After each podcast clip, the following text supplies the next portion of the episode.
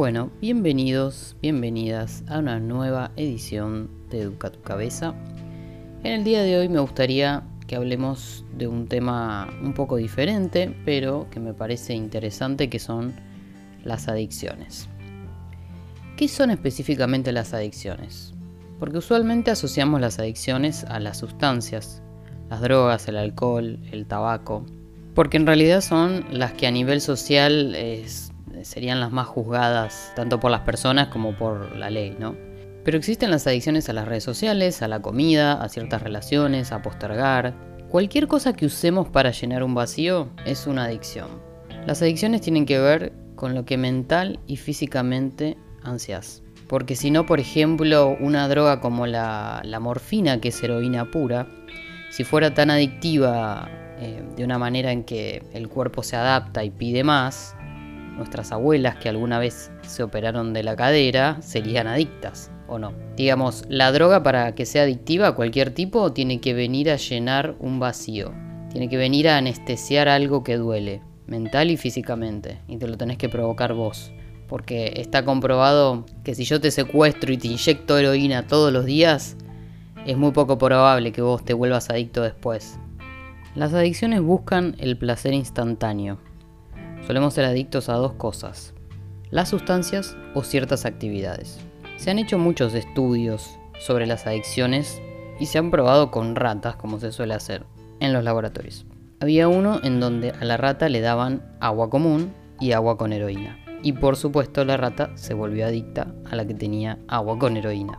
Pero después dijeron, ¿qué pasaría si la rata tuviera otras distracciones o conexiones? Entonces a la rata le armaron un parque, una mini ciudad para la rata, con amigos, con pelotas, con juguetes, con túneles. Y adivinen qué pasó. Ninguna de las ratas tomó o le dio importancia al agua con heroína. Porque la rata llenó su instinto con conexiones. Todo el tiempo buscamos distraernos de las presiones, del estrés, de la ansiedad, con las cosas equivocadas con aquellas que nos generan más de estos síntomas.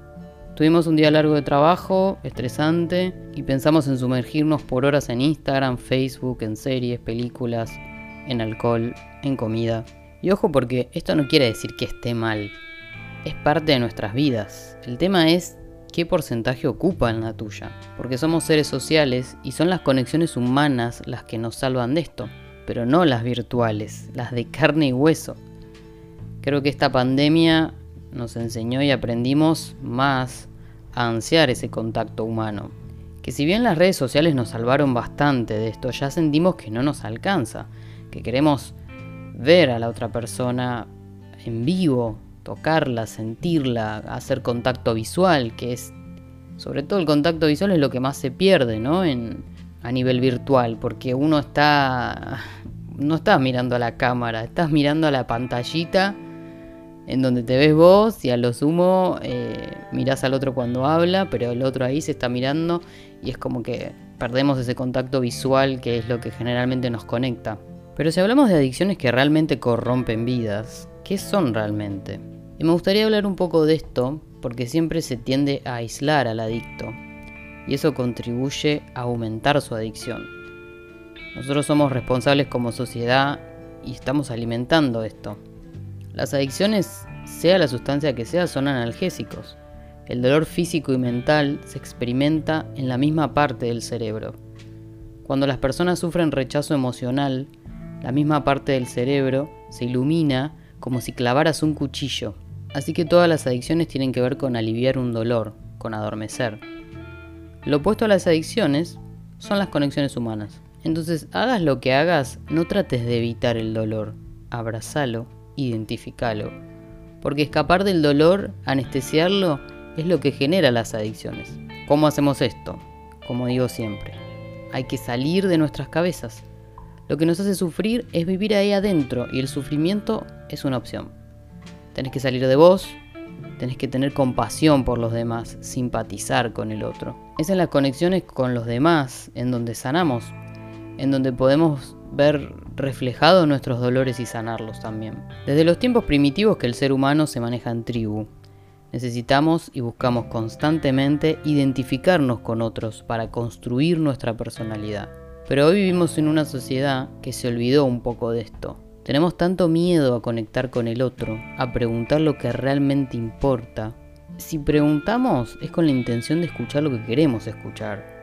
¿O cómo preguntas vos? ¿Cómo estás? Preguntás, ¿cómo estás? ¿Todo bien? Como estamos llenando eso que el otro debería contestar. Al decir todo bien, estamos induciendo al otro a decir sí, todo bien. Tenemos miedo a lo que el otro nos diga, porque si no está bien, tenemos que conectar.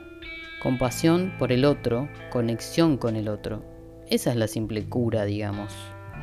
Vivimos en una sociedad en la que estamos sobreviviendo, buscando desesperados el placer instantáneo, el resultado rápido, corriendo atrás de la economía. Y nadie nos motiva, nadie nos apoya a priorizar un espacio para nosotros y para con los demás. Se suele hablar del adicto como un ser individual que necesita rehabilitarse, pero tenemos que hablar mejor sobre rehabilitación social, porque algo se volvió erróneo en nosotros como grupo. Porque lo opuesto a las adicciones no es la sobriedad, son las conexiones. Es algo tan sencillo como conectar con el otro cualquiera sea la adicción, porque uno, o sea, inevitablemente uno adicción la asocia con las drogas, la asocia con el alcohol, la asocia en menor medida con el tabaco, pero generalmente ¿qué pasa con el adicto? Uno lo rechaza, lo rechaza por miedo, porque el adicto es como medio mm, impredecible, por así decirlo. Y lo único que estamos haciendo es contribuir a aislarlo. Y justamente la adicción se genera por sentirse solos, por sentir ese aislamiento emocional. En un principio fue siempre, siempre las adicciones y muchas enfermedades psiquiátricas también se generan por falta de amor. Hubo en algún momento de sus vidas una falta de amor muy grande en donde apareció este vacío que es existencial y que no se llena con nada más que con adormecerlo. Entonces, claro, cualquier cosa que esa persona encuentre que adormece el dolor, la va a usar. Si no, son, si no son las drogas, son el alcohol. Si no es el alcohol, será otra cosa. Pero es patológico. Es patológico porque estás buscando vivir adormecido. Y por eso insisto en la importancia de, de sentir, de entender las emociones humanas y de buscar conectar, de no tener miedo al otro. Porque eso es lo que tenemos. Miedo tenemos. Pero a la vez no sabemos ser sin el otro, sin los demás. Está comprobado que uno es el resultado de las cinco personas con las que se relaciona. Esto lo dije varias veces. ¿Por qué? Porque el ser humano es una esponja que absorbe y a la vez necesita sentirse aceptado por el otro. Si vos querés ser bueno en algo, tenés que ir a donde está esa gente que ya está haciendo o ya está siendo excelente en lo que hace y estar con ellos, trabajar con ellos, porque no solo vas a aprender cómo hacen las cosas, sino que a la vez vas a querer hacer bien las cosas, vas a querer aprender rápido, no sé si para superarlos, pero para así estar a la par porque te vas a querer sentir aceptado, te vas a querer sentir aceptada. Y eso es lo que todos queremos. Me acuerdo que en un podcast yo ya lo dije, pero es como que los dos miedos que todos los seres humanos universalmente tenemos es el miedo a no ser suficientes y por ende no ser amados. Entonces, esto es lo que suele pasar en las adicciones. Esto no quiere decir que porque seas adicto a Instagram o Facebook seas un adicto de manual, pero sí hay algún patrón que te hace sumergirte por horas en una red social en vez de estar sinceramente haciendo algo para tu vida, para crecer vos, para ayudar a los demás, para conectar con los demás. Todos estos estudios que yo hablé son estudios que han hecho psicólogos, psiquiatras, neurólogos, en donde cada vez se simplifica más. Las adicciones se curan con las conexiones humanas.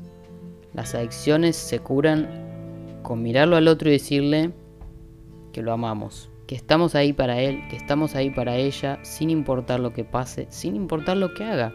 Porque uno tiende a enojarse con el adicto en vez de entenderlo. Esto, esto aplica lo mismo, no puedo dejar de pensar en, las cárceles. Uno se enoja con, el delincuente, no busca entenderlo, se enoja. Y, la verdad que sí, es muy difícil entenderlo. Pero el tema del concepto de cárcel, de aislamiento social, para que realmente el, el preso sufra ese aislamiento, sufra, creo que la falta de libertad debe ser una de las cosas más dolorosas para el ser humano. De hecho, creo que en esta pandemia sentimos un poco eso de, estar privados de nuestra libertad y, no saber hasta cuándo. Y mm, eso es un dolor, es un dolor espiritual, existencial. Entonces pensemos, ¿qué queremos realmente hacer con esa persona que está presa? ¿Queremos que se rehabilite o queremos que vuelva a delinquir? ¿Qué queremos hacer con el adicto que lo ponemos en una granja de rehabilitación? Que igual las granjas de rehabilitación tienen un montón de contención psicológica y psiquiátrica, tiene un montón de cosas positivas, pero hablo en realidad más a, los seres humanos que lo rodean a esta persona. Y obviamente no es algo en general, sino que a veces pasa que el adicto o, el delincuente o inclusive la persona con trastornos psiquiátricos suele ser, suele ser ignorada, suele ser rechazada, aislada. Y esto genera un dolor más grande. Esto es el extremo. Entonces, la idea es que esas personas que en algún momento sufrieron un dolor tan grande que los llevó a anestesiarse vivos, los ayudemos los ayudemos a, que se reincorporen a la sociedad porque tienen el mismo derecho que nosotros para ser seres funcionales. Pero esto es porque no, no tenemos la información suficiente. Porque es como digo siempre, o sea, vamos al colegio para aprender sobre historia, matemática, para saber cómo escribir, pero nadie nos enseña a ser humanos. Y eso es lo más peligroso de todos. Entonces, estos son ejemplos extremos, pero podemos llevarlo a las matices, de no ignorar cuando vemos a alguien que no la está pasando bien. De no ignorar cuando vemos a alguien que está sufriendo. De no atacarlo. Porque por ahí es muy probable que no sepa cómo hacerlo. Yo no creo que nadie quiera sufrir en esta vida. Entonces, las adicciones son eso. Las adicciones tienen que ver con adormecernos. Y la cura más fácil, el placebo más fácil, la droga más fácil, es simplemente conectar con el otro. Y eso está al alcance de todos.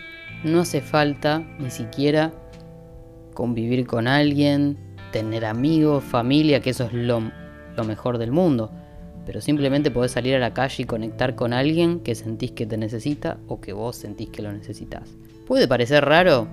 Y sí, por ahí es raro. Pero siempre, si el otro no da el paso, podés darlo vos y la verdad no sabes qué puede surgir de eso. Así que yo te desafío a que si ves a alguien en la calle que la está pasando mal, no lo ignores. Salí de esa zona de confort, que no te dé miedo, somos todos humanos, y pregunta, pregunta qué necesita. Y si vos estás sufriendo, pedí ayuda, porque mm, anestesiar no es sinónimo de, de que algo desaparezca. Eh, entonces vivir anestesiado no tiene mucho sentido. Aparte, si estamos conectando, también estamos contribuyendo.